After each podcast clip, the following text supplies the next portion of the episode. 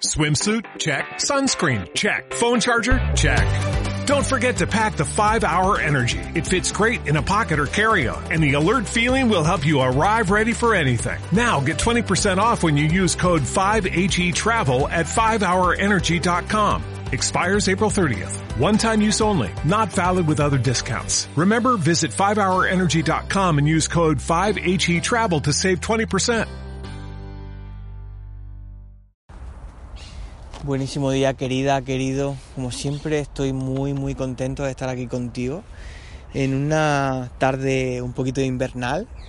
Invernal, pero con. No voy a decir calor, porque calor no hace, pero hace una temperatura súper agradable aquí en Barcelona. Estaremos como a 17 grados ahora, más o menos. Súper, súper a gusto. Estoy aquí apoyado sobre un tronco del que estaba a punto de caerme ahora mismo. Porque me he confiado y me he dejado caer. Y jolín, ibas a presenciar aquí una buena caída de Ignacio. Pero bueno, qué bueno reírme, qué bueno llorar, qué bueno emocionarme. Esta mañana venía escuchando a uno de mis maestros más importantes, eh, Salvador Paladez. Es un, eh, una persona que forma parte de los grupos de familia Alanon que desarrollan los 12 pasos. Eh, normalmente son familiares de alcohólicos. Y bueno, escuchaba un compartimiento que estaba haciendo él en el que hablaba un poco de, de su historia y se emocionaba y wow, me he emocionado muchísimo y literal eran las 8 de la mañana, estaba con los ojos llenos de legaña y me he puesto a llorar. Digo, wow, qué increíble que me puedan pasar estas cosas o que eh, sea capaz de emocionarme con alguien que no conozco, nunca, no, he tenido el placer de conocer a Salvador Paladera, esta persona. Eh, pero su historia y ese momento en la mañana, nunca había llorado con los ojos llenos de legañas, te lo digo, ha sido la primera vez en mi vida que me ha pasado esto. No sé si tú alguna vez has llorado al despertarte. Eh, Jolín, ha sido muy brutal. Eh, como ahora pensando en esto que del llorar, como que normalmente, no sé tú cómo lo has experimentado, pero a mí me suele ser más fácil, entre comillas, llorar a las últimas horas de la tarde. Como que estoy un poquito más abierto, estoy un poquito más eh, caliente después de todo el día. Como pareciera que es el drenaje natural, ese atardecer, ese ocaso, el sol cae y, las lágrimas creo que es más fácil que caigan en ese momento que no al mediodía o no por la mañana. Y curiosamente, pues hoy he tenido la fortuna, y lo recalco, he tenido esa suerte de poder emocionarme y de soltar unas lágrimas sanadoras a primera hora eh, con esa empatía que he sentido con esta persona. Y, jolín, son lágrimas de, de, no voy a decir de simpatía, porque creo que sim, la simpatía sim, se queda más bien en una cordialidad y en que en una conexión más allá, ¿no? Pero creo que había una verdadera empatía, una auténtica asertividad. Que por cierto, te comparto que yo muchas veces tengo que buscar la diferencia entre asertividad y empatía en el diccionario y siempre se me olvida. Y ahora después de hablar contigo lo voy a buscar. Creo que son parecidas. No, no sé a ti cómo te pasa, si te pasa esto a veces. Últimamente estoy, mejor dicho, ocupándome mucho de mejorar mi lenguaje creo que hablo un castellano bastante bueno y lo escribo también. Eh, aún así, siempre se puede mejorar y hay nuevas palabras que se pueden incorporar y es realmente difícil cuando a veces, eh, más que difícil no es la palabra, como un poco de vergüenza ajena cuando escucho a alguien que, que habla tan mal el castellano. No, no, lo digo porque yo lo hable perfecto, ni muchísimo menos. O sea, justo estoy diciendo que yo tengo muchas cosas que mejorar en castellano. Creo que lo hablo bien, pero bueno, obviamente tengo muchas cosas que mejorar. Y por eso a veces busco estas dudas y digo, jolín, ¿será con tilde sin tilde? Pero a lo mejor hace un tiempo decía, ah, me da igual, no sé qué. Pero ahora voy lo busco y aprendo cómo se escribe bien. Y bueno, a lo mejor no tiene ninguna relevancia, pero a mí me hace sentir alegre, me hace, me hace sentir feliz, aprendo cosas nuevas. Y mantengo ahí la mente activa, previniendo la enfermedad de Alzheimer. Jolín, vaya enfermedad, madre mía. Ojalá que, que no me pase eso a mí, porque algunos de mis pacientes la tienen y es, wow, es súper, súper dura. A mí me da mucha empatía las personas que tienen Alzheimer. Eh, de hecho, a veces se me han saltado las lágrimas. Nunca he llorado con alguien así eh, a, moco tendido, como se suele decir, pero sí que se me han saltado las lágrimas muchas veces cuando se han ido de la consulta. Porque digo, wow, o sea, y normalmente suelen tener un cuidador ahí súper implicado. Es súper curioso esto de. Suelen tener a una persona que los apoya muchísimo. Eh, por lo menos a los que yo veo, que obviamente habrá gente que tiene Alzheimer y encima de todo no tiene nadie que los cuide, ¿no? Eh, cuidar al cuidador, eso también es una cosa que vemos desde, desde medicina de atención primaria, que es mi especialidad, eh, porque es también súper frecuente que el cuidador desarrolle un síndrome depresivo a medio plazo. y normalmente ese síndrome suele desencadenarse cuando la persona la, su cuida, la persona a la que cuidan fallece. Es súper, súper relevante porque literalmente dejan de mirarse a sí mismos para estar mirando siempre a otra persona.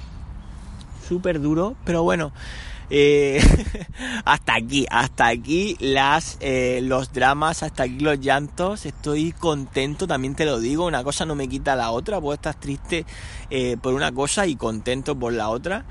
Y bueno, llevo unos días los que siento una congruencia muy, muy grande. Cada vez más estoy trabajando muy bien. El proyecto está avanzando poquito a poco. Ser imparables va creciendo a paso de hormiguita. Y a veces como que pienso, wow, eh, esto irá a algún sitio, no irá.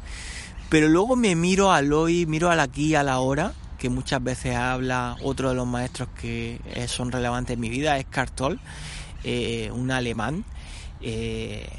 Y bueno, traigo el, foco de aquí a la hora y digo, guau, es que yo disfruto muchísimo estos momentos en los que estoy aquí contigo, estos momentos en los que estoy editando vídeos, en los que estoy creando contenido, estoy a lo mejor estudiando alguna cosa para luego eh, aprenderla yo y poder compartirla con vosotros, a lo mejor planeo un viaje que de la que quiero tener alguna foto, algunos vídeos que también voy a compartir, no sé, es un estilo de vida, literalmente es un estilo de vida del que pues me siento muy afortunado de, de poder desarrollar, de poder tener. Es verdad que me lo he trabajado mucho, pero yo creo que en la vida también hace falta un factor importante que es el factor de la suerte.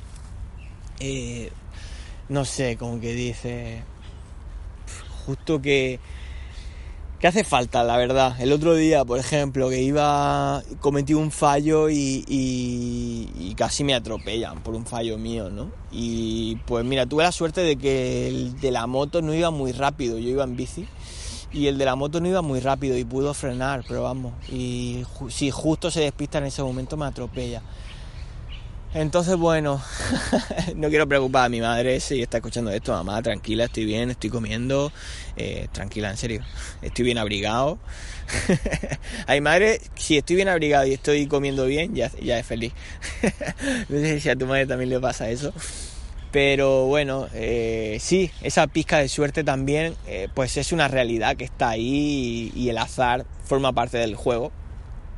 Este juego vital, maravilloso, increíble en el que ahora estoy disfrutando eh, debajo de unos árboles, como te decía al principio, de una tarde preciosa y de un tiempo maravilloso.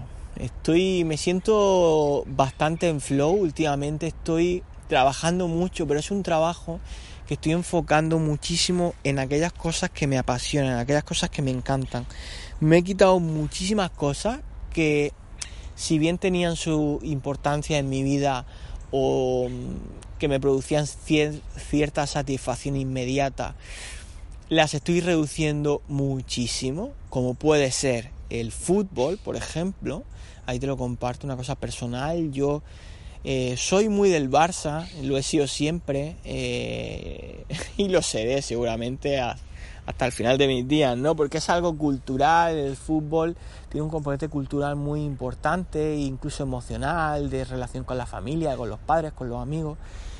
Pero es una cosa que digo, jolín, es que no me aporta nada, me quita tiempo, me enfado muchas veces, la mayoría de las veces, porque la verdad que el último año el Barça ha estado fatal.